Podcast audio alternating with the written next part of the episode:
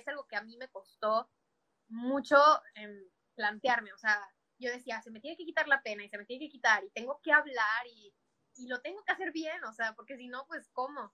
Y...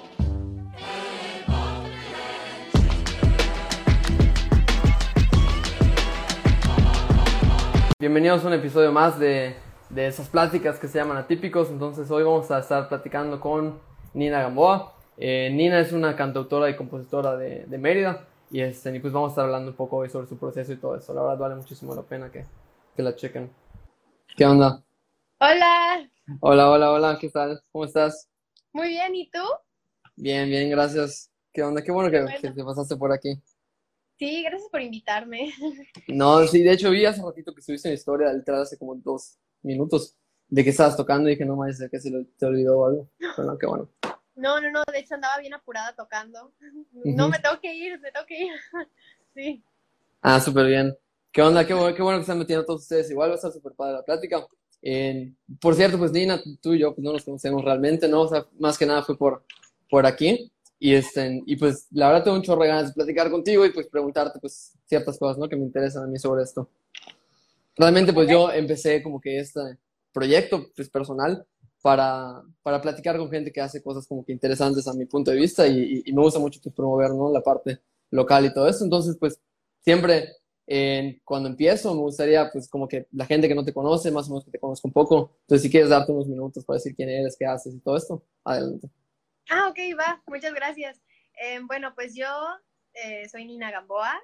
Eh, mi proyecto se llama Mina con N.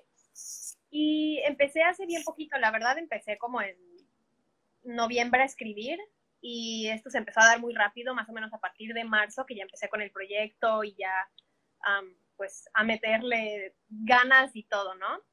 Um, me gusta mucho, yo pues, soy cantautora y compositora, como ya dijiste, y pues nada, ahorita va a salir mi primer sencillo, que es como una combinación entre lo folclórico y lo urbano, y más o menos por allá va a ir mi estilo. Entonces, nada, los invito a escucharme. No, sí, está súper cool. Oye, y este, bueno, y a raíz de eso, pues te quiero preguntar igual, ¿no? O sea, yo veo que, yo encontré tu perfil, creo que algún amigo o algo así te reposteó, ¿no? Y una cantando, ¿no? Ya lo vi, como que me gustó y, y empecé a seguirte, ¿no? Entonces, pues, veo que en redes es súper activa y todo eso. Entonces, te quería preguntar, o sea, ¿toda la vida has sido así? O sea, de niña igual eres así o cómo eras de niña? Eh, pues mira, cuando estaba chiquita era muy intensa, ¿no? Pero um, en otras cosas yo tuve redes ya, pues, cuando cumplí 12 años más o menos. Uh -huh. y, y, no, la verdad es que lo usaba para pura tontería, o sea, para jugar, cosas así. Y al inicio, cuando me hice Instagram, pues yo tendría como 14 años, no era no era para nada esto. Yo creo que todo esto de el ser activo y así empieza cuando empiezan todos los influencers y te empiezas a dar cuenta que tienes que trabajar las cuentas, o sea, es un trabajo, ¿no? El, uh -huh. el, estar activo en una red social es un trabajote y te das cuenta que para ganar seguidores y para que la gente te conozca, pues al final eso es lo que tienes que hacer. Y desde que me di cuenta de eso, eso es lo que he estado haciendo. Claro. Pero, sí, sí cuesta trabajo, la verdad. Sí, no, obviamente. Oye, y en cuanto a, por ejemplo, tu personalidad, siempre has sido extrovertida y de que hablas y te encanta, tipo, todo eso.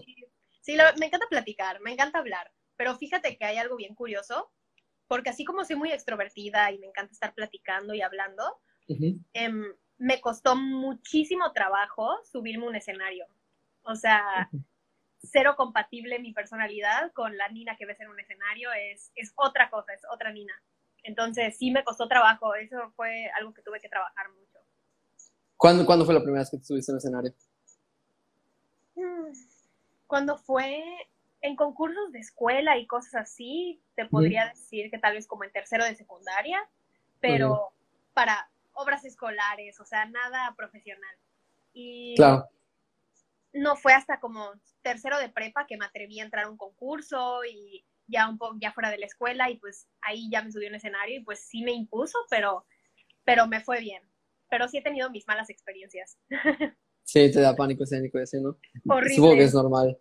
Sí. Digo, yo, yo no creo que yo tengo menos experiencia con mis naves que, que tú, porque creo que tú te has subido un chorro de más, ¿no? Por lo que dices de, desde prepa y así. Pero, pero sí, digo, igual me he subido alguna que otra vez y sí se siente como que al principio, pero la verdad se disfruta, ¿no? ¿Tú lo disfrutas? No, sí, sí lo disfruto. Y fíjate que, o sea, además es muy diferente el sentimiento de subirte a un escenario y cantar algo de alguien más. Porque pues solo tienes que practicarlo, ya la gente conoce la canción y todo esto. Es muy diferente hacer eso a subirte y cantar una canción de tu autoría. Es muy difícil porque ya no solo están juzgando, o bueno, sientes que están juzgando tu manera de cantar o de desenvolverte en el escenario, también van a juzgar la letra, quién la hizo, además la gente no la conoce, entonces nadie lo va a estar cantando y claro. es como este, sí, no, terrible. Sí, sí, sí, e, eso también, o sea, por ejemplo, en cuanto a eso yo sí me puedo identificar, ¿no? O sea, yo tengo igual una, un proyecto con mis amigos, tenemos una banda y pues sí, al subirnos a cantar en canciones originales y todo eso, pues sí es como que tienes que medio balancear, ¿no? Porque realmente la gente no las conoce, entonces tienes que ver a ver si les gusta, a ver si no, como que pues no las pueden corear, por más que te apoyen y así, pues no se nota en el momento, entonces no sabes qué onda hasta que acabes así. Pero digo, está re padre, la verdad, te felicito muchísimo por eso y pues ojalá y que, sigas dándole con, con toda esa parte. También pues te quería preguntar, ¿cómo empezó tu gusto por la música? O sea, ahorita dices que te gusta mucho el teatro y así también, pero pues no sé en qué momento, a lo mejor a raíz del teatro se dio o, no sé, ¿cómo fue? Eh, pues eh, nunca me ha gustado tanto el teatro, o sea, yo creo que fue más que nada como fueron obras escolares en las que al final tenía que yo, yo que estar, pues fueron lo que me ayudó a desenvolverme, pero tal vez no estoy muy para allá. Lo que me hizo empezar en la música, yo creo que fue mi papá. O sea, mi papá siempre tocó la guitarra y cantaba y me enseñaba diferentes canciones y me hacía estar muy consciente de las letras. O sea, me decía que mira esta letra, el artista se la hizo no sé quién y me contaba historias de las canciones y así. Entonces, al final iba creciendo como con este estímulo constante de, sí, o sea, me estaban platicando la música todo el tiempo y mi mamá, em, a pesar de que ella no es muy musical, no canta ni toca instrumentos, siempre escuchó a muy, muy buenos artistas. Entonces, por allá también hubo mucha estimulación. Entonces, desde chica, tipo, siempre creciste alrededor de todo eso, ¿no? Sí, no, además, cuando estás chiquito, normalmente tomas mucho todo lo de tu entorno, ¿no? O sea, si la gente te dice, cantas bonito, te la crees, o sea, son como esos reforzadores. Y pues desde chiquita me dijeron, oye, cantas bien bonito, entonces yo tomé ese cantas bonito como para hacer lo mío, ¿no? Entonces dije, si yo canto bonito, pues ok, entonces lo empecé a explotar. No, está súper cool. Y en cuanto a, por ejemplo, en influencias que has tenido tú musicalmente, ¿no? Ahorita digo, tú tienes tu proyecto personal y digo, todavía no sé a qué vaya a sonar porque no lo, no has sacado aún. Ahora dijiste que más o menos entre folclórico y urbano y todo esto. Pero pues no sé, ¿qué, ¿tú qué escuchas? Qué, ¿Qué te gusta? ¿Qué te influenció a empezar con toda esta parte? Pues está muy random, o sea, yo agarré algo de todo, o sea, siempre me fijé como en detalles muy pequeños de cada artista y fui tomando esos detallitos que a mí me agradaban y con los que me identificaba. Por ejemplo, yo empecé a escribir chiquita, pero nunca le di un seguimiento y luego lo dejé. Y hasta que conocí a Sabino, que es un rapero que me encanta, em, em, él, empecé a ver que él hablaba sobre su proceso de escribir, cómo lo hacía, e incitaba que la gente escribiera también. Y de ahí dije, bueno, pues voy a empezar a escribir otra vez, ¿no? Que pues podríamos decir que Sabino fue el que me impulsó a, escribir otra vez. y, y, escucho mucho su música. Y el estilo de la música que me gusta escribir está muy influenciado por Mon Laferte, yo creo. Em, ya. Sí. ¿Te tocó ver a Mon Laferte cuando vino a Mérida? No. ¿No? no, Arcadia? No, yo sí estoy bien padre. no, sí, la verdad, digo, esos dos, digo, obviamente no sé si alguien no conozca a Mon Laferte o a, o a Sabino aquí, pero son así como que dos opuestos casi casi, ¿no? Sí, sí. Literalmente. Es totalmente diferente y es lo que está padre al final pues no vas a hacer como que Mon Laferte, Mon Laferte ya hay una, ¿no? O sea, y también Sabino ya hay otro. O sea, pero realmente creo que al final, si tú vas a sacar algo original 100% tuyo y pues está padre como que ver, ¿no? Que agarras eso de aquí, eso de acá, esto de acá, y al final pues te estás construyendo para algo pues propio, que no, que ya está hecho, de hecho. Sí, no, y de hecho está bien padre porque, por ejemplo, el sencillo que sale ahorita a finales de mayo, este, se llama Amor Cotidiano y es una rara combinación entre el estilo de Sabino, entre un hip hop urbano y la parte folclórica de Mon. Entonces, al final la gente le escucha y hasta se saca de onda, o sea, no, o sea, me dicen, ¿qué género es esto que estoy escuchando? Y yo, tú date, o sea, es el género que tú quieras, o sea, es una combinación y es mi combinación, ¿no? Eso padre, ¿no? Como no encasillarte en un género igual. O sea, como que siento que ya no, o sea, bueno, no sé, no sé cómo verlo porque ahorita como tal, como industria musical, yo creo, digo, como yo, como espectador también, ¿no? O sea, como que ya no existe el, este músico es esto y ya. Como que yo siento que se fue perdiendo poco a poco. O sea, ves, obviamente no, no juntarte por modas, porque obviamente si ahorita muchos artistas se trepan a ciertas modas, porque es lo que pega, ¿no? Pero también hay otros artistas que se van con la suya y van sacando música de diferentes géneros. Y como que pues, al final es más de cantautores, yo creo. O sea, como que más cuando es del propio del alma, ya sabes, como que van viendo, ¿no? Ya lo que suena en la canción. Y está bien no encasillarse. Sí, sí, no, y de hecho es muy padre porque creo que no se habla mucho de este fenómeno de innovar en la música, o sea, es complicado innovar, o sea, porque ya hay mil sonidos, o sea, ¿qué innovas, no? Entonces creo que con esos sonidos que ya hay, está bien padre que puedas tú combinarlos y hacer el tuyo propio, o sea, y sí, o sea, es lo que estoy tratando de hacer y yo ya iré viendo si me siento cómoda y tampoco me quiero encasillar, o sea, como dices, quiero poderme mover de aquí a acá y ser súper versátil y diversa, o sea, es como mi objetivo. Súper bien. Oye, este, ¿tocas algún instrumento, no? Tocas, veo que tocas la guitarra, según yo, y no sé qué más. sí, toco la guitarra, sí, pero nunca la puedo tocar. Bueno, ya desde hace un tiempo no la puedo tocar porque siempre me hago las uñas, entonces está imposible, o sea. Entonces, siempre está mi papá conmigo tocando la guitarra o, o alguien de doble, que es con los que trabajo. Claro. Oye, y por ejemplo, para componer, ¿cuál es tu proceso de composición? O sea, si tú eres Nina y dices, oye, o sea, voy a hacer una canción hoy, ¿sabes? ¿Qué, qué, qué se hace o cómo funciona esa parte? Pues muchas veces es muy instantáneo. Muchas veces nomás me viene la melodía a la cabeza y de ahí empiezo a escribir o lo que sea. Y las veces que quiero sentarme a escribir, como concretamente a eso, eh, soy mejor haciendo la letra y después la melodía, pero varía muchísimo, o sea, porque hay letras donde se sacó primero la progresión en la guitarra y yo de ahí agarré y me puse a escribir la letra escuchando la progresión una y otra vez. Hay otras que escribí la letra hace un mes y ahorita me puse a checar mis letras, la vi y se me vino la melodía y dije, esta queda buenísimo con esto. Y entonces la puse. O a veces sale una melodía en mi cabeza y digo, eso podría quedar con y le empiezo a sacar letra y le escribo siempre depende mucho, pero creo que lo más constante es que ya tengo la letra y yo a esa letra le hago la melodía ya después. No manches, es totalmente al revés de lo que muchos me han contado, ya sabes de cómo escriben. Y sí, sí, sí, digo, yo igual escribo y también es al revés totalmente. Este, yo sí, normalmente, o sea, sí, como que a mí se me hace bien difícil tener una letra y, a eso ponerle música, ¿no? Pero pues creo que porque son, es diferente y es lo que al final está padrísimo, ¿no? O sea, al final cada quien pues trabaja con su cajita de herramientas, ¿no? Y, si al final, pues tú ves que tu camino es así, y digo, no es como que siempre va a ser así, ¿no? Tú me dijiste que puede variar mil veces, pero está súper cool, ¿no? Que, que todas las mentes funcionan diferente, ¿no? Y está padrísimo que te funcione a ti, la verdad, lo envidio un chorro.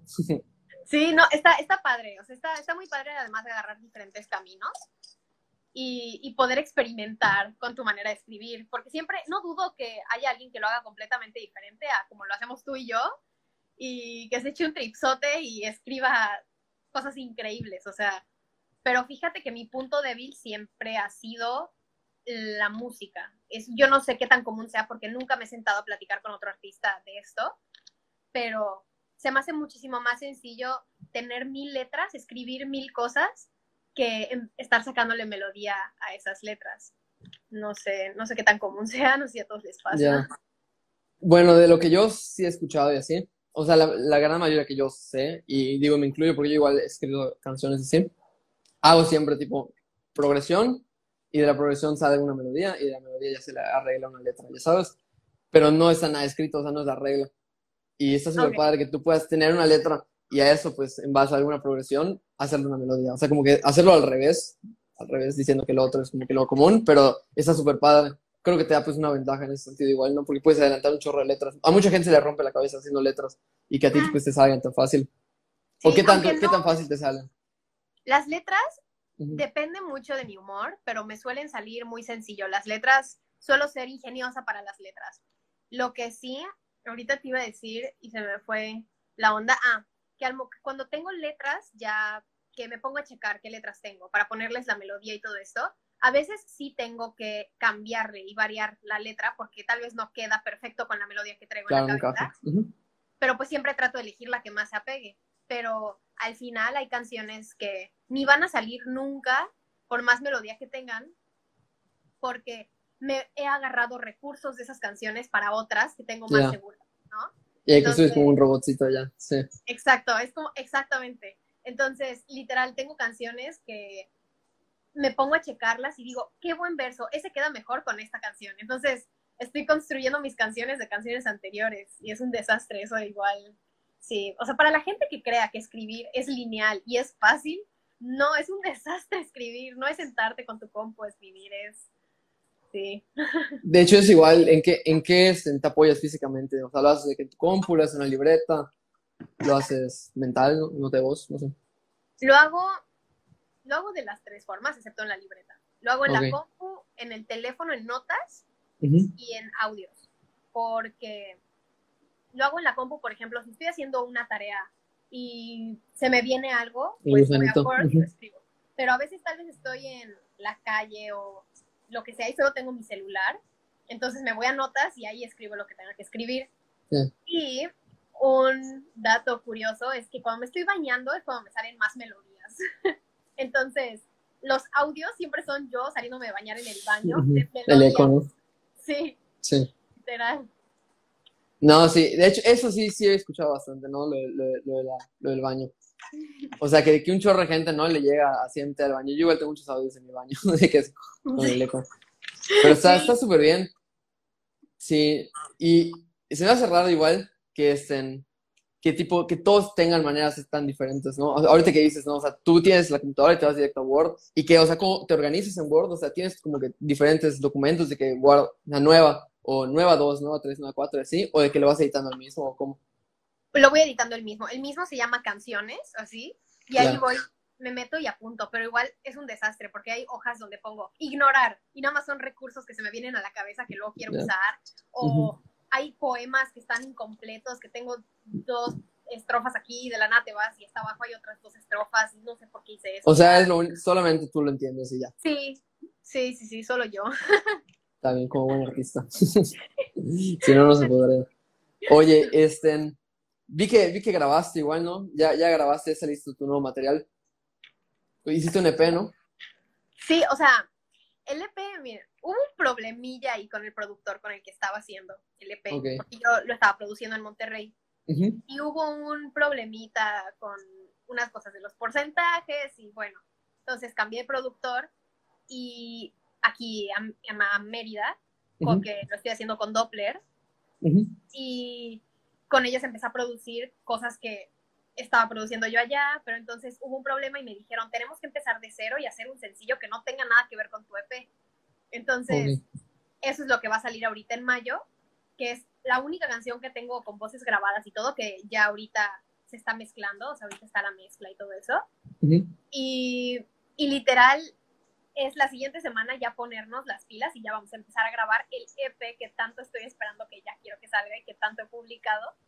Pero sí fue un estrés porque dije, la gente se va a confundir, o sea, voy a de la nada sacar un sencillo y van a decir, ah, eso es parte del EP y voy a estar, no, no es, y se, va, se iba a ser un desastre, pero ya lo explicaré más adelante en mis historias. O sea, no puedes agarrar nada de lo que ya habías grabado, ¿no? O sea, de todo lo que ya estaba hecho en Monterrey. Sí, porque estaba viendo como un problemita con los porcentajes y así, yo no podía seguir sin arreglar ese problema. Entonces, en lo que se arreglaba, dijimos, pues vamos a grabar otra cosa. Y, y salió esto. Ya, o sea, entonces sí vas a terminar sacando lo que hiciste en Monterrey. Ok, ya, ya, ya. Pensé que tienes que grabar todo eso de cero otra vez aquí en Mérida. Pues prácticamente sí, pero ya Em, ya hay muchas cosas muy adelantadas. O sea, el proceso creativo ya está hecho. O sea, ya sé cómo quiero que vaya la música, todo. Entonces va a ser muchísimo más rápido. Si llegar a grabar. Sí. Ya. ¿Y te sientes más cómoda grabando aquí en Mérida? Sí, 100%. Sí, sí, sí. Porque ya hice lazos con ellos y me han, han sido muy comunicativos y claros desde el inicio, que es lo que más pido. O sea, al momento de trabajar con un productor, creo que lo que más claro tienes que tener es que tiene que haber mucha comunicación, tienes que decir todo lo que no te gusta y el productor te tiene que decir todo lo que no le gusta y cómo se va a dividir y cómo, se va a pagar, o sea, todo desde el inicio, ¿no? Entonces, aquí han sido muy claros y comunicativos y me he sentido yo muy cómoda justo por eso. Ya, y tienes libertad también, supongo que es lo que más te interesa también. Sí, justamente, tengo un chorro de libertad creativa, de hecho, casi todo es, mi, todo es mío, o sea, me, me dan la batuta y me dicen, tú haz lo que tú quieras. Y, y nosotros, o sea, ellos, los de Sí, con las herramientas que tienen, te ayudan. Exacto, y tal vez me dicen de que yo siento que quedaría mejor un ukelele acá, o yo siento, pero si yo no quiero, al final no se pone, que era muy diferente a mi proceso de producir allá, porque le tenía que gustar también al productor, y si no le gustaba, pues yo me fregaba, ¿no? Entonces. Sí, sí, sí, sí, o sea, es como que a veces se trabaja con ese doble filo, ¿no? O sea, si el productor al final, pues dice, pues está mi nombre en la canción, ¿no? Pero al final es tu canción. Entonces, al final, a la persona que va a perseguir esa, esa canción, pues es a ti. O sea, y, y, te tiene que gustar a ti 100%. Y si al productor no le gusta, pues que no trabaje contigo. ¿Ya sabes? Exacto. Entonces, está súper bien que así, si alguien te da la confianza, ¿no? Y, y, y, vas a hacer algo que a ti te guste, pues obviamente está súper bien poder recibir también la retroalimentación y pues ayuda también a alguien que sepa también bastante sobre eso. Sí, no, y está cañón. Cuando trabajas con un productor, pues así de comunicativo, incluso empiezas a aprender muchísimos términos y muchísimas cosas nuevas, o sea, de verdad te empiezas a adentrar en ese mundo de la música del que tanto te hablaban, pero nunca entendías, pues ya lo empiezas a entender y a vivir, entonces está padrísimo, o sea, sí, es todo un trip. Tipo, ¿qué, qué fue lo que más te, te, te has llevado de esta experiencia de producir aquí? Pues me ha encantado, eh, bueno, algo que me dice Lorenzo siempre, que es eh, con mi productor, es que cuando entro a la sala de producción, o sea, siempre me dice, tienes que entrar con la mente súper abierta. O sea, vamos a experimentar. O sea, no, no, no entres súper cuadrada de que quiero esto y ya. Trata de experimentar y ver, porque igual y sale algo mucho más padre de lo que estás pensando.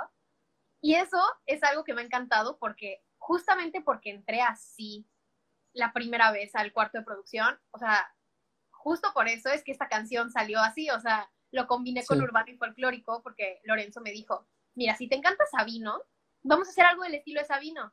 Y yo le dije, ajá, sí, yo no rapeo, o sea, yo no hago eso. Y me dijo, pues canta. Y yo, ok, y le dije, tengo esta canción que está súper mexicana y todo, ¿crees que lo podamos hacer? Y al final se armó, o sea, suena mexicana, pero trae un beat y, o sea, es, es otro rollo. Y eso no hubiera pasado si yo no me hubiera abierto a sugerencias y me hubiera quedado mucho con lo que quería, ¿no? Eso es súper cool, la verdad. No, y la verdad, ¿qué, día sale esa canción? ¿Tienes fecha? No, porque era tentativa la fecha de 14 de mayo, pero me dijeron que, que, va a salir después. Entonces me dijeron en Doppler que mejor diga que finales de mayo, o sea, que no especifique fecha porque sí puede ser entre el 20 y 25 de mayo. Ya, ya cualquier cosa, pues tú lo vas a estar subiendo y compartiendo, ¿no? Sí, sí, sí, de todas maneras yo voy a estar avisando y todo, siempre. Ok. Oye, ¿y de, de eso ya tienes también la parte de, del arte y todo eso? ¿Cómo? O sea, la parte del arte de tu, de tu sencillo. O sea, la portada y todo ah, eso. la portada. Sí, de hecho estaba súper padre. Te voy a mostrar algo. Aquí tengo los, o sea, en algo que me gusta es que las portadas de mis sencillos, y esta idea la tengo desde siempre, no quiero salir yo en las portadas. O sea, mis sencillos y el EP y todo siempre van a ser ilustraciones. Me gusta mucho ese concepto. Y entonces aquí de hecho tengo los bocetos de la, de la portada, a ver si los puedo más o menos enseñar. Hay como algunas cosillas por aquí. Sí. Y, y, yo buscaba para la portada un, un dibujo muy, miren, esa va a ser la portada más o menos. Y yo buscaba un, un dibujo que se viera simple, que fuera, la, la canción trata de un duelo y trata de mucho dolor. Entonces, de hecho, la muñequita en la portada se está tomando el recuerdo de, de, la persona a la que extraña, ¿no? Y justamente yo quería que se viera como si todo lo hice yo, o sea, como si la portada también la hice yo, ¿no? Entonces le dije al ilustrador, o sea, hazlo lo más simple que puedas, algo que yo me pude haber sentado y hecho con mi lápiz. Y entonces salió, salió esa portada, que a mí me encanta, o sea, me enamoró mucho la simplicidad y, y bueno, cuando salga ya verán los colores y así. Claro, no, eso es súper padre, ¿no? Que, que, se vea que realmente es algo hecho pues con tus, con tus manos todo, ¿no? Aunque obviamente pues hay un equipo profesional por detrás y todo eso que te apoyan, pero pues al final es 100% es tu idea, es tu canción, es tu composición, es tu letra, o sea, es tu tiempo dedicado y la verdad es súper padre, te felicito por eso. Gracias.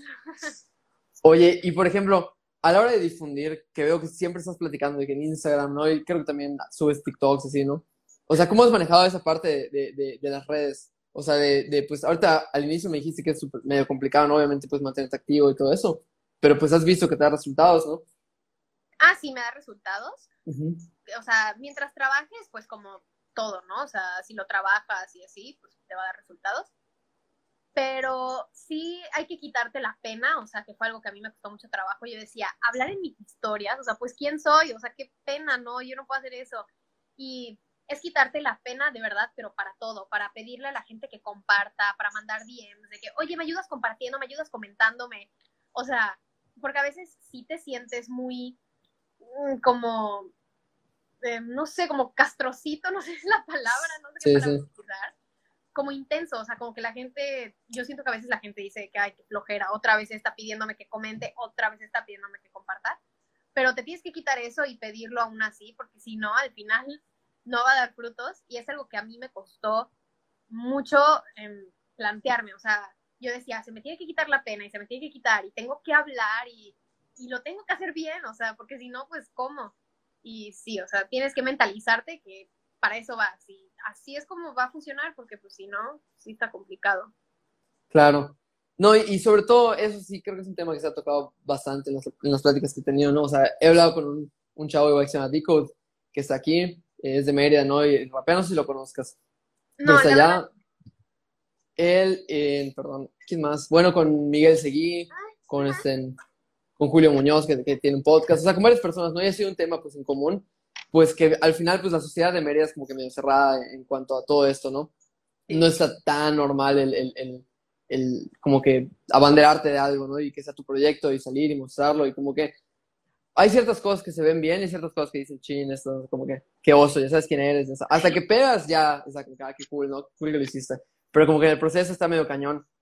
Entonces, pues no sé, ¿tú cómo has visto toda esa parte del, del, del qué dirán las demás personas de ti y todo esto?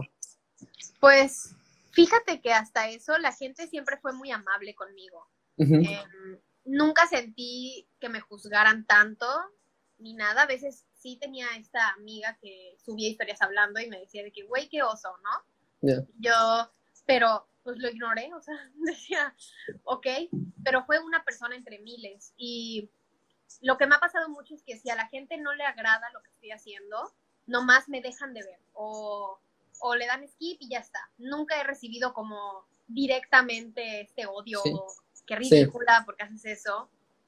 Y también yo creo que ha sido porque he sido muy transparente. O sea, en todo mi proceso, la gente, por lo menos cercana, o tal vez no tan cercana, pero de círculos exteriores que, que conocen gente que me lleva conmigo, saben que toda la vida me ha dado pena desenvolverme y se me ha dificultado esto de platicar con más gente, ir a reuniones, ir a fiestas y saben que se me ha dificultado. Entonces, yo creo que ni siquiera les causa disgusto ver que estoy hablando en mis historias o que estoy atreviéndome a sacar un proyecto.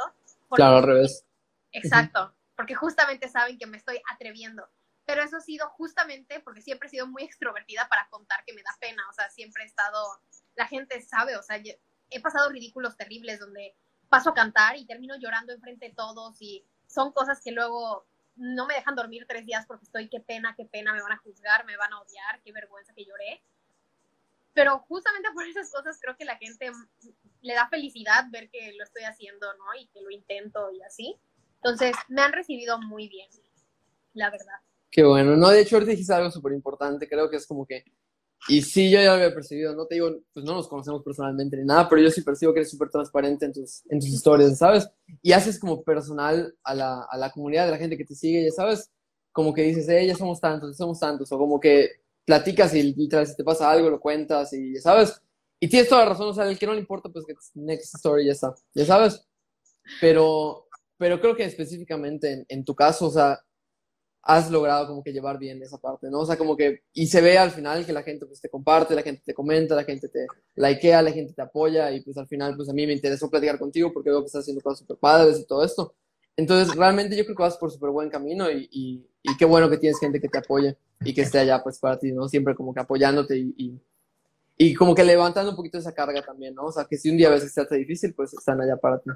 Sí, de hecho, justamente esa es la palabra, o sea, me aligeran mucho la carga, o sea, sé que tengo gente que me apoya, entonces sé que si comparto algo, esas personas lo van a compartir y me van a echar porras y me van a decir felicidades. Y eso igual quita mucho el peso de qué van a decir cuando yo lo comparta.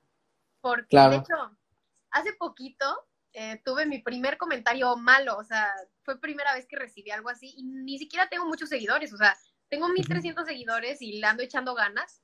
Y aún así, teniendo poquitos, hubo alguien que de verdad se metió y a echarme hate y me dijo algo de que, pues, la verdad no me acuerdo muy bien que me dijo, pero que cantaba muy feo y que estaba muy desentonada y que mis videos anteriores, que qué horror. Y yo dije, bueno, qué cosa, o sea, si estoy tan desentonada, ¿por qué te metiste a ver mis videos anteriores, no? O sea, digo, si yo veo a alguien que no me gusta cómo canta, pues quito el perfil y ya está. No me meto y comento, ¿no? Entonces, igual es mucho pensar eso, o sea, no dejes que te afecte y búscale los puntos débiles a los comentarios del, o sea, justamente vi esto y ese fue el punto débil que encontré, o sea, dije, ajá, ¿y qué? ¿Por qué viste mis otros videos, no? Entonces, sí. yo sé que te gustó. no, y creo que al final es mejor, ¿no? O sea, eh, ya no me acuerdo cómo era, ¿no? Pero el otro día escuché una canción que decían algo así, ¿no? O sea, es mejor pues ser alguien ah, y porque el que no es nada no es interesante, ¿sabes? Como que si no eres interesante y no, no causas nada, al final tú lo que quieres como artista y como proyecto, lo que sea, es pues causar impacto, ¿no? Obviamente. O sea, imagínate que tú subieras canciones y nadie ni siquiera te comentara, nadie te reposteara, nadie subiera la expectativa, estaría peor, ¿no? O sea, es mejor recibir como que de vez en cuando alguno malo y todo eso, porque sabes que pues estás llegando a la gente y estás causando y despertando alguna emoción. Obviamente mejor que sean buenas, pero pues, pues no se puede con todo siempre. Sí, de hecho, Mon Laferte habla mucho de esto. Ella habla de que cuando saques tu canción, eh, ella ha sacado canciones donde le han echado muchísimo hate. Por ejemplo, sacó una canción con Guaina y todos estaban de que qué pésima canción, o sea, ¿qué es eso? Y Mon justamente dice que no le afecta porque ella lo que quiere y lo que busca, tal vez no siempre, pero muchas veces es incomodar. O sea, si el público le incomoda lo que está escuchando, va por buen camino. O sea, algo está causando, por algo te está incomodando, ya tú averigua por qué, pero por algo te está incomodando y eso es el arte. Y al final lo que yo quiero hacer con mi arte es comunicar, o sea, quiero comunicar una historia y de hecho esto me lleva a algo muy padre, donde se me hace más fácil, fíjate, volviendo a la parte de escribir, escribir sobre historias ajenas que escribir sobre historias personales. Em, yo, por ejemplo, las Olas, que es una canción que va a venir en el EP, que falta todavía, em, es, de una, es una canción sobre un amor de verano. Amor de verano, yo nunca he tenido un amor de verano, o sea, jamás en la vida, pero de eso trata esa canción. Y luego hay otra que se llama Flor de Mayo, donde hablo de una pareja ya mayor, ya de la tercera edad, donde la mujer queda viuda. Y pues nada queda en mi perfil, o sea, nada de esa canción queda en mi perfil, pero me encanta, me encanta hacer historias así. Y creo que eso igual que no lo dije anteriormente, es algo que define mucho el tipo de música que voy a sacar, porque incluso Amor Cotidiano, que sale, que sale ahorita en mayo, es una historia sobre una morrita a la que la dejan y sufre este duelo y al final quiere sufrir el duelo y ya no quiere regresar, ¿no? Pero yo tampoco he vivido eso, o sea, jamás en la vida he vivido eso. Yo llevo seis años con mi novio y estoy sumamente feliz. Entonces, sí, incluso algo muy chistoso, a veces mi novio me dice, ¿por qué escribes esas cosas? O sea, yo estoy aquí, ¿por qué no me escribes algo a mí? Y de verdad, no es personal, pero no puedo escribir nada feliz, nada amoroso, no sé por qué, tampoco puedo. Pero justo por eso me gusta que la música sea tan diversa, porque las letras pueden estar un poco deprimentes y tristes, pero la música al final quiero que los levante, estilo Cara Luna. O sea, Cara Luna tú la escuchas y sí. estás feliz, pero la letra, o sea, ganas de llorar, Sí, sí, sí. Por ahí va, igual. Esto padrísimo. Yo igual me super identifico con esa parte.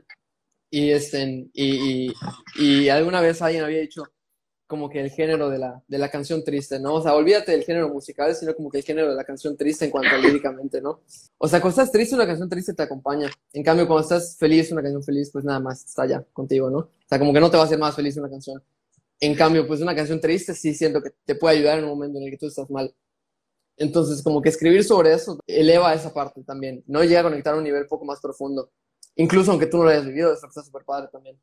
Sí, y de hecho creo que igual Mon hablaba de esto, de que ella a veces le gustaba mucho variar el estilo para llegar a más público. O sea, va a haber público que tal vez no va a escuchar tu tanta falta de querer de Mon, pero le va a gustar la canción con Guaina porque pues hay de todo, ¿no? Entonces, al final ella hablaba de esto y decidí aplicarlo con la lírica. O sea, tal vez a mí yo no me identifique con Flor de Mayo porque no soy una mujer de la tercera edad que quedó viuda, pero tal vez va a haber una porción del público a la que sí le llegue y esa canción les llegará a ellos. Y Amor de Verano, pues yo no lo he vivido, pero igual y tú sí, cuando la escuches dices, ah, esto fue justo lo que me pasó. Entonces, dentro de lo lírico, quise llegar a diferentes públicos contando diferentes historias que diferentes personas pudieron haber vivido. Sí. Y, sí, creo que, creo que esto está padrísimo.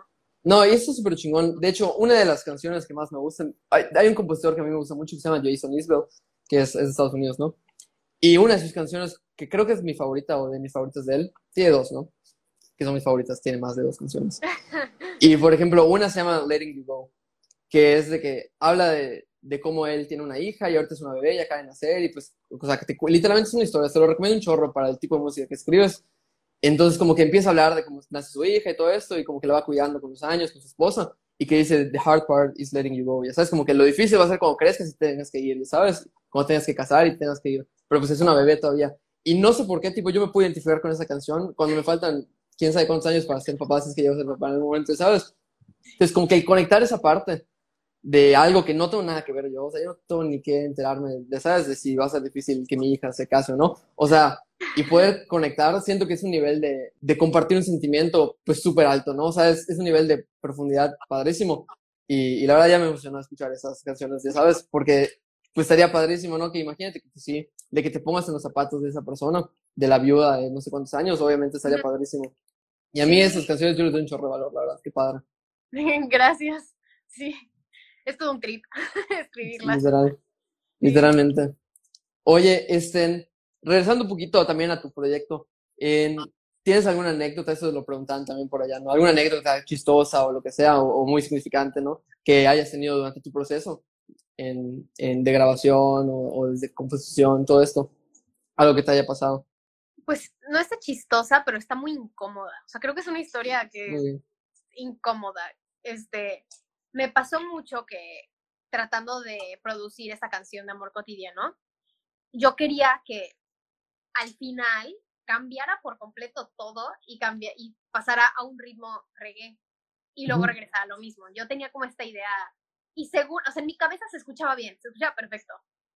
Y, y me dijeron, bueno, pues va, pero yo me iba a ir a Monterrey y lo iba a dejar en manos de los productores y les dije, nada más que me voy a Monterrey, si quieren grabo la voz de una vez cantando esa parte y ya ustedes lo hacen.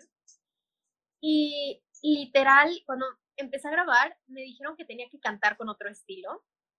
Y dije, ok. Y me dijeron que tenía que hacerlo como aporreado y, y como cortado. Y si escuchas esa grabación, o sea, está horrible. O sea, es o sea, te lo juro que si mi productor quisiera extorsionarme mañana, podría usar esa grabación y me dice, se la muestro al público si no me das esto. O sea, y se lo doy. O sea, una vergüenza pasé cuando, cuando tuve que hacer, no, horrible. O sea, no, no es chistosa ni nada, pero es muy incómoda. Y, e incluso me hizo crecer mucho porque dije, ok, definitivamente por ahí no va a ir mi estilo. O sea, qué feo lo hago, o sea, qué horror. Y pues sí. No, pero está cool. Está cool como que te saliste, o sea, que te aventaste a hacerlo. Y que dijiste, bueno, no. sí. Pero sí, sí me puse muy nerviosa cuando me dijeron, hazlo. Y todavía súper lindos, como que les daba pena decirme que estaba horrible, ¿no? O sea, como que los veía así como que, no sé, y yo dije, bueno, pues espero que cuando le pongan la música suene bien. Y al final me dijeron, oye, Nina, no se va a hacer, perdón. Y yo adentro dije, a huevo, o sea, qué bueno, porque eso estaba horrible, o sea, no. Sí. No, está, está, bastante bien, ¿no? O sea, que tú experimentes y así, y que pues también, creo que también es súper importante saber escuchar y, y, saber cuando pues alguien te dice, sabes que no va por allá, como que pues también decir sí, o sea, a lo mejor mi ego pues en el momento creía que iba a estar padrísimo, ya lo escuché y tienes razón, no, no va por allá, está súper padre y de todo aprendes, la neta. Sí, no, pero cuesta trabajo, o sea, a veces sí cuesta trabajo que, bueno, no cuesta trabajo, pero es difícil de oír, este, que te digan de que está terrible o no está quedando bien. Es difícil de oír, o sea, sí, sí puede, sí te puede pegar un poquito, pero siempre tienes que estar abierto a eso porque siempre es por tu bien. O sea, es como cuando tu mamá te regaña y te dice que es por tu bien, así, o sea, se siente feo, pero, pero sí. No, y peor aún porque son tus canciones. O sea, se siente, imagínate que toques, no sé, un cover de lo que sea, pues si te dicen, eh, te puedo salir mejor, bueno, te dices, ching, pues a lo mejor no te gustó porque es la canción de tal persona, ya sabes, o, o sí, a lo mejor no la practiqué lo suficiente, pero cuando es algo que tú te sentaste a escribir, pues tu dedicación, tu música, tu canción, obviamente es un golpe a ti, no es un golpe a la canción, pero la canción eres tú también. Pero, pero pues el tomar eso y aprender de eso es súper valioso. Sí, sí, sí, siempre, siempre he querido tomarlo así, como, ok, bueno, pues por ahí no va. Por ejemplo, igual para Amor Cotidiano, hubo una estrofa que la cambié y ay, me está temblando la mano, perdón si se ve rara mi cámara. Eh, hubo una estrofa que cambié y me dijeron, te dejamos para que la escribas porque creo que esta que está ahorita pues no pega muy bien. Les dije que, ah, ok. Se fueron, me dejaron con la música, la compuse como en cinco minutos, bastante rápido, la verdad, creo que andaba inspirada. Y cuando llegaron me dijeron de que, pero está muy popera, ¿no? Y yo de que, ay, o sea, me senté, la escribí, no les gusta, no les gusta la otra, o sea, y entras en esa desesperación, pero igual está mucho en la manera en la que te lo dicen que te dicen, o sea, porque a mí no me dijeron nada más, ay, está muy popera, qué feo, ¿no? O sea, a mí me dijeron de que creo que esta palabra la podrías cambiar por esta para que suene mejor. O sea, siempre es, mira, no me gusta, pero te sugiero tal. Pero claro. si nada más, no me gusta y haz lo que tú, o sea, pues, pues me dejas así como, ¿qué hago? O sea, ¿cómo? Sí, es súper importante igual. Yo estaba escuchando un podcast la semana pasada que es sobre, también era sobre como que procesos musicales, así, ¿no? Y, y, dicen al trabajar con un productor, ¿no? O sea, como que, que el productor no te dé problemas, que te dé también soluciones. O sea, que no me digas, no me gusta, porque pues que no te guste es subjetivo. O sea, a ti no te puede gustar, pero a mí sí me gusta. Pero si te dice, no, te, no me gusta porque tú me dijiste que querías sonar a esto, pero estás sonando a esto. Entonces, por eso no me gusta para tu proyecto, porque te estás contradiciendo a ti mismo. Y eso fue lo que a mí me dijo Lorenzo. Me dijo, mira, tu rola no va por aquí. O sea, literal, tu rol es un folclore con algo urbano y me estás escribiendo algo que suena muy pop, o sea, muy, muy, em, no sé, plástico, ¿no? Em, que no es que lo pop sea plástico, o sea... es otro género. Sí, es otro género y a veces tal vez puede sonar así. Entonces, pues yo dije, ok, pues, ¿qué hago? Y me dijeron, cambia tal palabra por esta y así, ¿no? Al final esa estrofa ni se usó y se terminó usando la original. Entonces, digo, para que vean lo así que es el proceso, pero, pero sí, fue todo un trip agarrar esas críticas y aplicarlas bien y que no te peguen y siempre, siempre puede, puede afectar, pero justamente es eso, que te den la solución, que te digan por qué, para que no veas que te están corrigiendo nomás porque, porque les caes mal y a mí no me gusta eso y se hace lo que yo quiero, ¿no? claro. Sí. No, está súper bien. Oye, igual me preguntaban, por ejemplo, eso yo creo que es más personal, en dos valores importantes para ti, en tu persona, yo creo. Pues puedo decir los dos, en mi persona y en los demás. Podría decir que en los demás, el, ay, te trabaste, pensé que me trabé yo igual. Em, sí, perdón. No, eso me salió la batería. Ah, ok. en los demás y en mí, el respeto. ¿Y qué otro valor podría ser?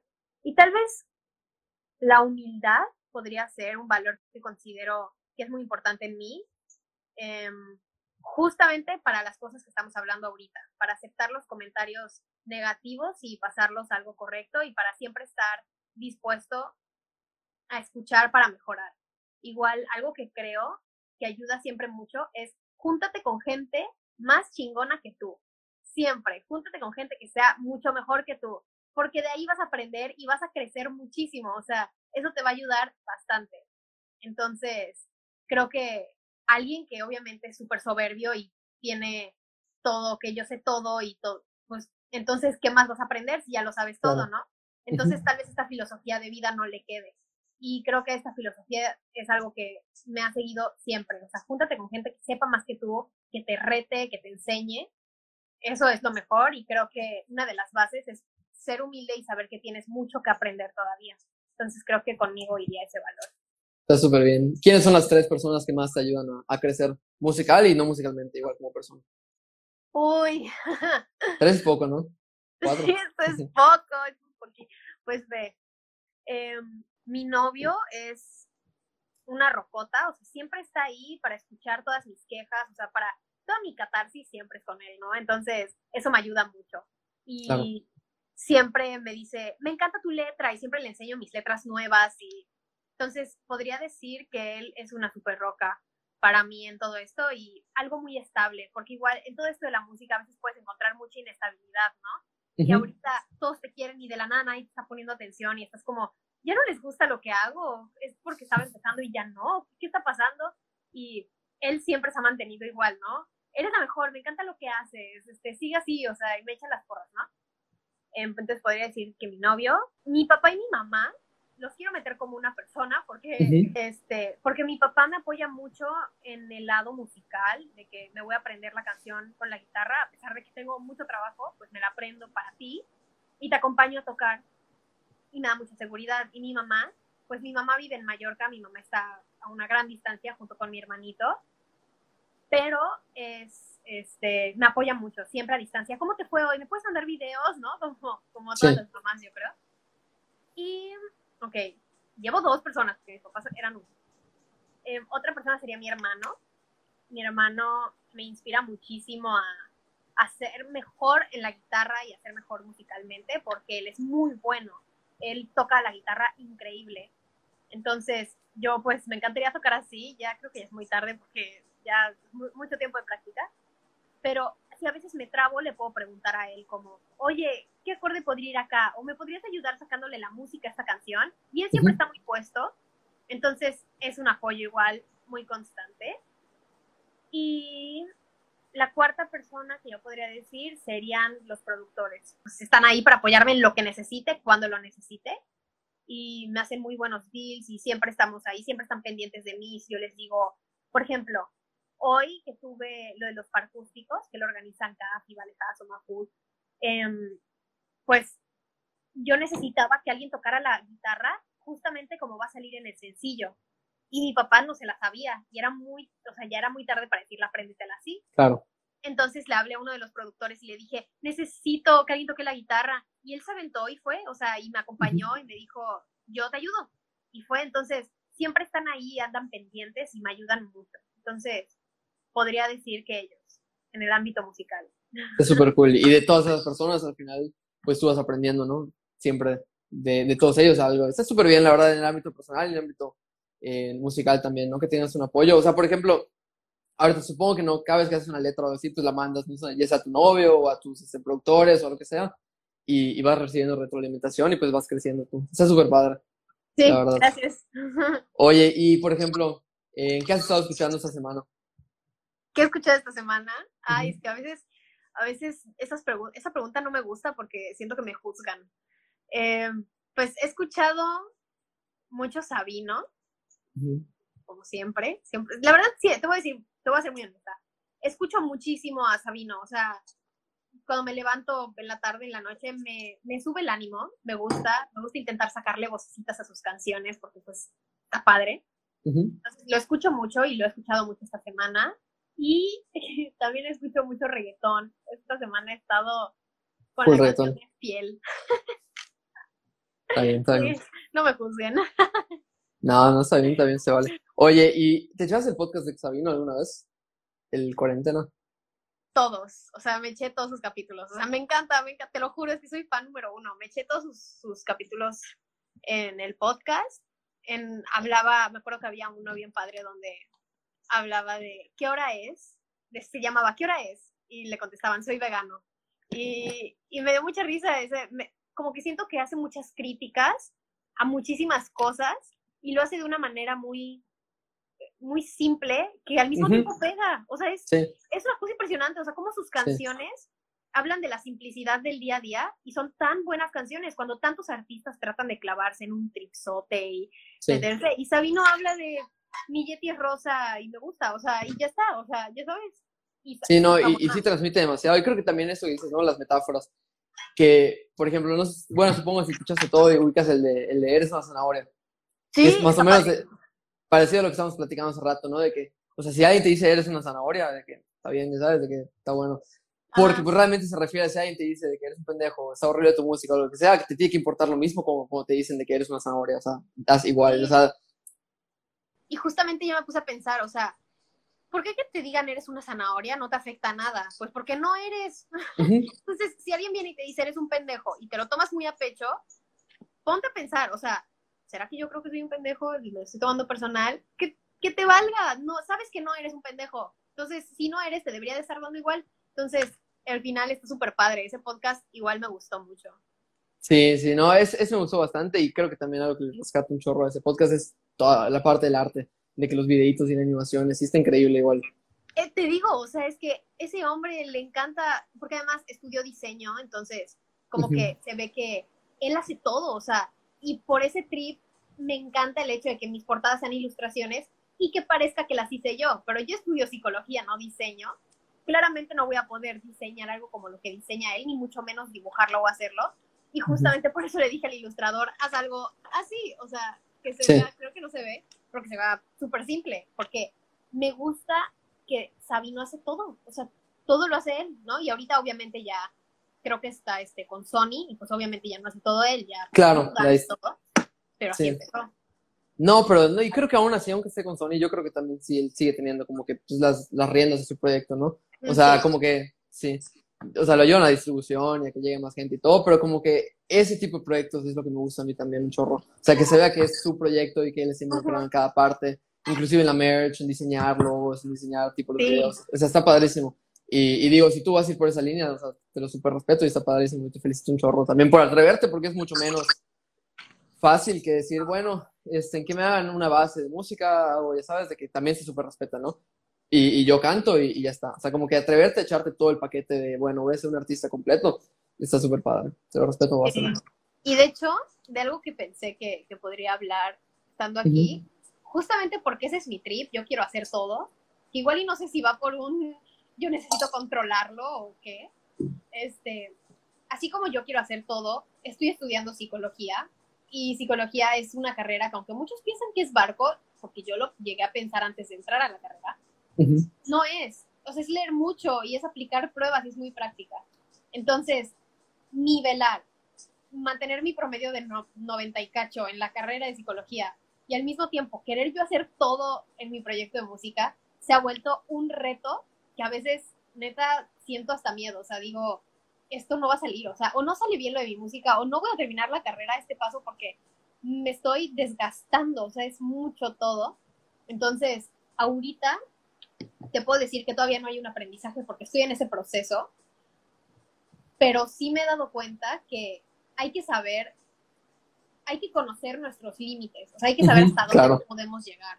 O sea, porque aquí yo ya me estoy dando cuenta que probablemente ya me está sobrepasando y es mucha carga y ya no estoy durmiendo bien. Bueno, nunca duermo muy bien, pero pon tu que ahora menos. Y, y bueno, no se ha vuelto un relajo. Entonces, ahorita estoy en ese proceso, no sé en qué va a terminar, espero que nada malo, pero sí hay que conocer nuestros límites y saber hasta dónde podemos llegar, porque es muy importante igual. Claro, ¿no? Y, también pues saber delegar y pues para eso también te preguntaba la parte de las personas importantes para ti, ¿no? O sea, lo bueno es que tú tienes un equipo y al final también es medio actitud Sabino, ¿no? Que tienes como que tu, tu equipo que te respalda y tu equipo que está allá contigo siempre, entonces está súper bien. O sea, yo creo que por eso también no te preocupes y en el momento que tengas que delegar, delega y, sí. Sí, igual siempre aceptar ayuda. O sea, siempre saber cuándo pedirla y aceptarla cuando te la ofrezcan, porque igual hay a los que nos cuesta aceptar la ayuda o incluso pedirla, ¿no? Entonces, claro. sí, estoy en ese camino. Súper bien. Oye, este, entonces más o menos a final de mayo sale tu, tu nuevo sencillo, ¿verdad? Sí, a finales de mayo sale. Súper bien. ¿Y ese es Amor Cotidiano? Amor Cotidiano, sí.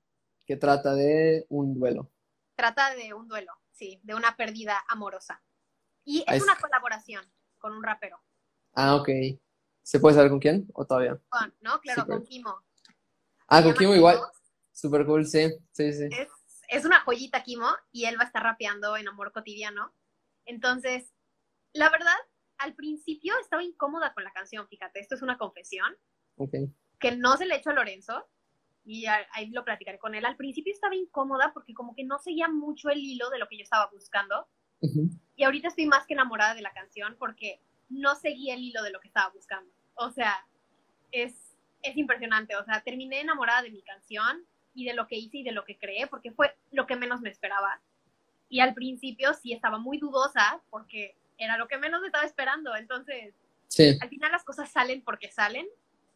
Y, y sí.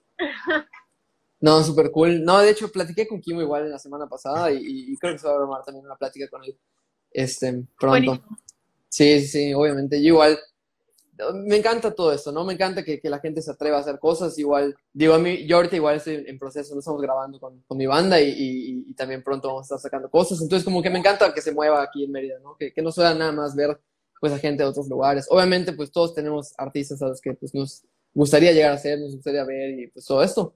Pero, digo, acá también hay cosas sucediendo, ¿no? No es como que siempre, pues siempre hay, gente que dice que, ay, a Mérida no llegan conciertos, a Mérida no llega nada, solo llegan a Monterrey, a México a Guadalajara. Pues como que, pues, que vean que en Mérida también hay un chorro de gente haciendo cosas cool. Es parte de mi objetivo. Sí, no, está padrísimo eso, porque justamente hasta que no te metes en el ámbito, no empiezas a ver la cantidad de arte que hay y lo difícil que es llegar a otras personas. O sea, de verdad es muy difícil crecer. O sea, sobre todo en el ámbito artístico, porque además, y esto igual lo platicaba el otro día en una clase, que nos estaban diciendo que el arte y la psicología tenían la fama de que te mueres de hambre, ¿no? Y yo digo, estudio psicología y me quiero dedicar al arte, o sea, que, ¿cómo voy a terminar, no? O sea, y mi mamá sí me decía, es que a ti no te gusta el dinero, o sea, ¿a qué te, qué te estás dedicando, no? Entonces, sí, me empecé a dar cuenta de que también es muy difícil ser artista porque puede llegar a ser caro. No siempre, ni en todo, pero sí puede llegar a ser caro y puede ser una inversión, pero donde no ves el dinero que ganas en el momento y tal vez lo veas hasta dentro de años. Entonces, es literalmente tener fe en ti y meterle y meterle ganas y seguir trabajando porque sí, entonces yo creo que igual de ahí viene como esa metáfora de que que los artistas se mueren de hambre. Y pues sí al principio, pero porque confiamos en nuestro proyecto y ya después, ya tal vez no. Claro. ¿No? No, sí, es, es, eso es súper importante igual. De hecho, en el mismo podcast ¿no? que escuché la, la semana pasada es con, con, un, con, una banda que se llama Jumbo, ¿no? De Monterrey. Y Flip también es, es, productor de Monterrey y todo. Y él empieza a decir, cambió demasiado la industria con el cambio de formato, ¿no? O sea, en los noventas y todo esto, pues tú eres un buen artista, ¿no? Imagínate que tú ahorita, ¿no? Y tienes rolas así, pues obviamente no hay Spotify, no hay Instagram, no lo puedes promocionar así. Entonces lo que tenías que hacer era grabar un, un, CD, quemar un demo y como que pasarlo a, a, alguna disquera. Y si la disquera decía, mira, esta chava trae, pues está bien, te firmo, boom, y ya está. O sea, no tienes que invertir nada de tu dinero, o sea, ni nada. O sea, realmente la disquera se ponía y arriesgaba por ti. Obviamente cuando cobraban regalías así, pues se llevaban más parte y como que no era una maña, pero pues obviamente no existía la parte de que te vas a arriesgar tanto, ¿no? O sea, puedes ser artista y dedicarte a eso. Obviamente, imagínate ahorita que ya no existe esa parte y que ya cualquiera puede hacer canciones desde sus casas. Nos abre una posibilidad gigante para que, pues tú, yo, Dico, Miguel Seguí, o sea, cualquier persona que quiera hacer en su casa una canción o que vaya con un productor, o sea, que el productor pueda hacer canciones y no sean unos pocos nada más, ¿no? No está tan monopolizado y ya cualquiera puede hacerlo pero ahorita tú tienes que poner de tu dinero, tú tienes que hacer tus shows, tú tienes que organizar tu evento, tú tienes que hacer tu merch la vas a hacer, tienes que manejar tus redes, al inicio, como tú dices. Sí. Y, y es tener fe, como, como dices, y, y, constancia, porque pues obviamente solo de fe pues tampoco vas a llegar a ningún lugar, tienes que ser con constancia y, y, con buen trabajo, ¿no? Y al final yo creo que tú estás yendo por buen camino, ¿no? De una manera u otra, pues has crecido en una comunidad padre, sin ninguna canción publicada aún, entonces imagínate. La verdad, va, yo creo que vas a ir para bastante lejos. Gracias, eso espero. No, sí que padre. La verdad, no sé, ¿tienes algún tema que te gustaría tocar o algo así? ¿Algo que quieras anunciar, comentar? Pues me gustaría comentar este, que justamente ahorita que estabas hablando de cómo tienes que hacer las cosas desde casa y todo esto, hay una anécdota de Mon Laferte que me llena de esperanza. A ver. Que ella, pues ella empezó con tu no tengo bien las fechas, pero con tu 2008, 2009 o, algo. Y ella tenía su CD completo en Spotify, tenía sencillos y así, pero nadie la conocía. Y ella saca el disco, el volumen 1, y es su boom, donde sale tu tanta falta de querer y salen, bueno, mil canciones súper conocidas, Amor Completo y estas. Y ese disco lo hizo todo en su casa, poniendo sillones en las paredes para que se aísle el sonido y robándose luz de su garage porque no tenía cómo pagar la luz de su departamento. Y cuando vi eso, dije, bueno, es que ahí se ven las ganas, el talento, la constancia. Y Y me empecé a dar cuenta de eso y dije, ok, o sea, si Mon Laferte pudo, y en su momento, porque en su momento no era Mon Laferte, ¿no? O sea, tal vez, pero hubo un momento en el que no lo era. Y yo dije, si ella pudo, conectándose a la electricidad de su garage, porque no tenía ni para pagarla de su departamento, dije, es que como yo que tengo muchos más medios, no voy a poder, o sea, no, tengo que poder porque tengo que poder, o sea, se puede. Igual, el talento, pues, se nota, ¿no? Digo, ella tiene un talentazo increíble, la admiro muchísimo. Pero sí, o sea, si, si alguien puede, ten siempre en la cabeza, o por lo menos a mí me ayuda que si esa persona pudo, yo igual puedo. Yo igual puedo, yo no tengo, ¿por qué yo no podría? ¿No? Entonces, a mí eso me motiva y eso me ayuda. Igual y es una filosofía que no a todos les gusta, pero a mí me ayuda mucho. No, eso es súper cool. Y, y, totalmente con eso, ¿no? O sea, realmente ahorita, como dices, tienes un chorro de herramientas y puedes grabar en donde puedas grabar. Y este. Y, y, sí, o sea, es increíble ver, igual creo que Daft Punk, su primer álbum, igual, o sea, de que sonaba increíble, sonaba padrísimo y lo grababan en, su cocina. Y, y hay otro pianista francés que no, no se me acuerdo el nombre ahorita, pero tiene un, un disco que grabó con, con puros sintes, no pianos reales, ¿no? Puros sintes y suena así increíble, ¿no? Y, no se llama algo Pierre, no me acuerdo. Y el chiste es que suena increíble el disco y ganó de que mil premios y, y, todo. Y él cuenta en una entrevista de que, o sea, si vieras que lo grabé en mi cocina, o sea, literalmente, o sea, hay fotos del proceso de grabación, está de que el lavabo y la estufa y un piano allá sentado, o sea, como que, y puso sábanas y colchones, ¿sí? y así lo grabó y ganó 30 mil premios. O sea, como que muchas veces nos dejamos llevar mucho por la imagen de que ya sabes de que se tiene que ver todo profesional, así cuando realmente pues con muy poco puede ser mucho de cosas. Ahora imagínate pues con las posibilidades que tienes en este momento, súper sí puedes, la verdad. Y, y, otra cosa que quería comentar es, una vez vi también una foto que era como que la curva del artista independiente, ¿no? O sea, como que tú empiezas y la gente ves acá, ya sabes de que, eh, qué padre, no sé qué, sacas una canción o, o, lo que sea, cantas en vivo. Y luego pues como que poco a poco empieza a bajar, así que pum. Las, o sea, hay un, una decadencia pues increíble entre la primera cosa que haces y la segunda que haces. Y luego pues de allá empieza como que la subida real, ¿no? Como que ya lo que empieza a costar trabajo. Y creo que pues tú supongo que te has dado cuenta de eso también, ¿no? O sea, como que empezaste y que, guau, no sé qué. Y luego, como que, bueno, ya, ya, ya, acabó tu, tu, momento de fama, ¿no? Y luego pues poco a poco empieza a crecerlo. Sí, de hecho, creo que yo ahorita estoy en ese momento. Estoy en ese momento donde todos están, está padrísimo, ya quiero escuchar tu primera rola, pásamela, la voy a subir. Yo creo que ahorita estoy en ese momento y fíjate que estoy temerosa por el siguiente, o sea, pero justamente es tener en la cabeza que va a pasar, porque tiene que pasar, y que aunque pase, no puedes dejar de trabajar, o sea, porque, y esto igual Sabino lo decía en un podcast, bueno, ya viste que mis referencias son Sabino y Mon Laferte, pero qué vergüenza, este, Sabino igual lo dijo en un podcast, que lo que a él lo hizo llegar a donde está fue el ser constante, o sea, él seguía subiendo cosas. Si no le escuchaban, ok, se esforzaba en mandarlo y lo que quieras, pero... Y subía otra, y subía otra, y subía otra, y subía otra, y pues hasta que se pueda, ¿no? y, y, es que es justo eso, y justo lo dijiste hace un tiempo, este, la constancia, o sea, ser constante, seguir trabajando, aunque tal vez no estés viendo resultados, tú síguele dando porque van a llegar, o sea, los resultados llegan. Entonces, sí.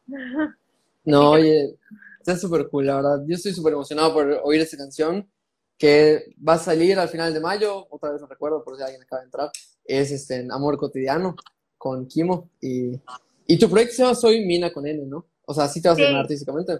Artísticamente Mina con N porque si buscabas Mina en Spotify había un chorro y además el algoritmo de Spotify lo confundía con niña.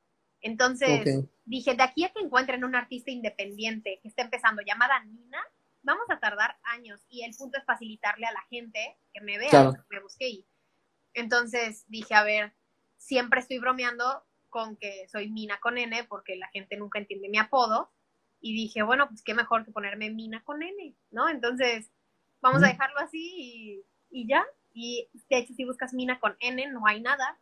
Entonces dije, pues ya déjalo así. Sí, no, está súper bien, mucho más fácil, directo. No, que sí, Nina supongo que hay 30 mil. Sí, un chorro. Y Minas también. ¿Y Minas también? ¿Solo Minas? Sí, solo Mina igual. Uh, muchísimas. Sí, sí, supongo. Pero pues, obviamente ya si lo especificas, pues no. Sí. Entonces, así te vamos a encontrar, ¿no? Como soy Mina con N. Eh, sin el soy. Eso es nada más. Ah, soy su Instagram, solo Mina con N. Exacto, o sea, voy a estar como Mina con N en Spotify y pues todavía estoy trabajando en mi red, en mi Facebook y así, porque no sé cómo cambiar el usuario. Hasta, mira, ese es otro obstáculo que no platiqué. Me ha costado mucho trabajo agarrarle la onda a muchas de las cosas tecnológicas, como irme a las configuraciones y buscarle. Me ha costado trabajo eso igual. He tenido que aprender. No, pero sí, también te da unas herramientas que pues no tenías antes. Ah, sí, claro. O sea, ahorita ya cuando quieras hacerlo, pues ya la super sabes hacer. Ah, exacto, sí. no, la verdad, está súper padre tu proyecto y, y, sí estamos, bueno, yo estoy pues esperando esa canción y supongo que muchas personas también acá. Y, y bueno, la verdad me dio muchísimo gusto platicar contigo. No sé si quieres comentar algo más, decir algo más. Em, pues creo que no. Escuchen Amor Cotidiano en Spotify a finales de mayo con Kimo. Perfecto. Oye, ¿en dónde te podemos seguir? ¿Dónde te puede seguir la gente? Mm. Pueden seguirme aquí en mi Instagram, como soy Mina con N. Y en mis otras redes sociales estoy como Nina Gamboa Z, que todavía estoy trabajando en cambiar los usuarios porque se me ha hecho difícil, no he podido, pero sí. Está bien, está bien. Bueno, pues, pues la verdad, muchísimas gracias por, por caerle, la verdad me, me caíste bien. Y, y, qué bueno que pudimos tener ese espacio, ¿no? Para platicar y pues compartas tu proyecto y todo esto y te deseo muchísimo éxito, ¿no? no aunque veas que de repente se te dificulta lo que sea, como consejo personal no, no lo dejes, porque pues sí veo que, que vienes bastante bien y, y, confío mucho en que te va a ir bien. Muchas gracias, con eso es suficiente. Dale, pues perfecto. Oye, pues muchísimas gracias y pues gracias a todos los que se quedaron acá a escuchar y nada, que escuchen a Nina, que, que la compartan a Nina, que la compartan, que escuchen y vale muchísimo la pena, o sea, de verdad cada comentario, cada compartida y todo eso, de verdad significa muchísimo para, para personas que están empezando y, de verdad es un apoyo increíble y, y, pues no les cuesta nada, ¿no? Al final, o sea, está súper padre cuando comparten que sacó una canción nueva Bad Bunny o Justin Bieber o lo que sea, pero pues obviamente sí comparten también aparte a las personas que están haciendo algo aquí en, en la comunidad. Eh, la verdad se agradece un zorro. Y bueno, muchísimas gracias por escuchar esto. Creo que fue la vez número 12 que hago estas pláticas, entonces ese es el episodio 12 con Mina Gamboa. Está bueno, muchas, gracias, y, y, nos estamos viendo. Mucho éxito en tu proyecto. Muchas gracias. Bye. Bye, gracias a todos los que escucharon. Bye.